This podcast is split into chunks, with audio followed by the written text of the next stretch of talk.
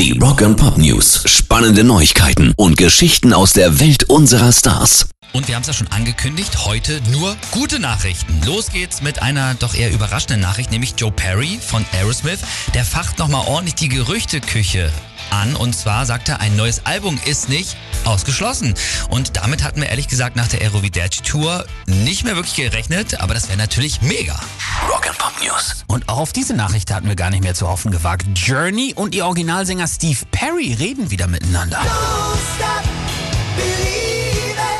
Das hat Gründer Neil Schoen jetzt verraten. Wir sind sehr, sehr eng und lernen uns neu kennen. Nicht musikalisch, hat er dann ganz eilig noch hinzugefügt, aber was soll er auch anderes sagen, wo er gerade ein frisches Album mit Adel Pineda am Mikro draußen hat. Aber ich glaube, da geht was.